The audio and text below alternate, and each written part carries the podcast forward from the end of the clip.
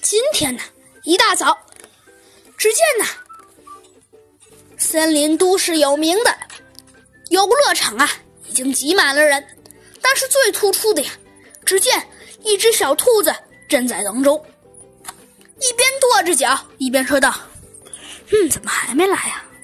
哎呀！”就在这时，突然一个毛茸茸的东西撞了它一下，这只兔子连忙低头一看，只见啊，一只胖胖的小飞机撞在了他的腰上。这只兔子啊，不对。现在应该叫他兔子警长了。兔子警长不但没生气，反而一下子笑了出来。他说道：“哎，小鸡墩墩，你怎么才来呀？”然后啊，捏了捏小鸡墩墩胖胖的脸蛋，小鸡墩墩含糊不清的说道：“兔子警长，我们可不来玩吧？”兔子警长啊，这才松开小鸡墩墩的脸蛋。然后呀，摸了摸小鸡墩墩的头，说道：“哎，小鸡墩墩，你刚刚那样说话的声音很好玩呀。”嗯，小鸡墩墩不耐烦的哼了一声，说道：“嗯，兔子警长，怎么？”就在这时，小鸡墩墩也发现不对劲了。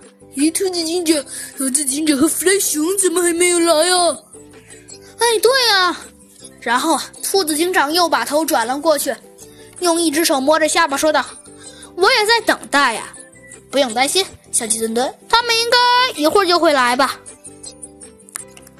果然没错，只见呐，没一会儿，一只猴子从人群中啊挤了过来，他左瞧瞧，右瞧瞧，最终啊还是发现了兔子警长和小鸡墩墩。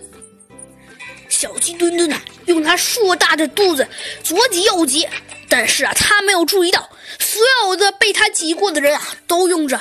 奇怪的眼神看着这只神经病，当然了，小鸡墩墩完全也没有注意到这些。就在这时啊，他硕大的肚子砰的一下子撞在了一堵墙上，小鸡墩墩倒退几步，最后还是重心不稳，一个屁墩坐在了地上。当他抬头一看呢，他才发现那根本不是一堵墙，而是一头强壮的犀牛。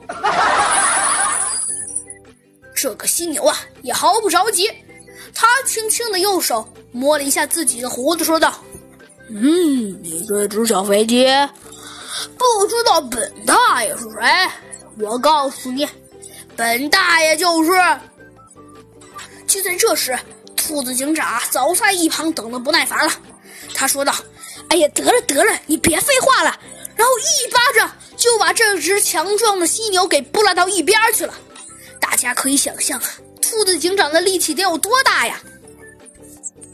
他一下子挤到了猴子警长前面，说道：“哎，猴子警长，弗兰。”说到这里，突然弗兰熊不知道从哪里蹦了出来，说道：“哦，好啦，别说了，我都等不耐烦了，我们赶紧走吧。”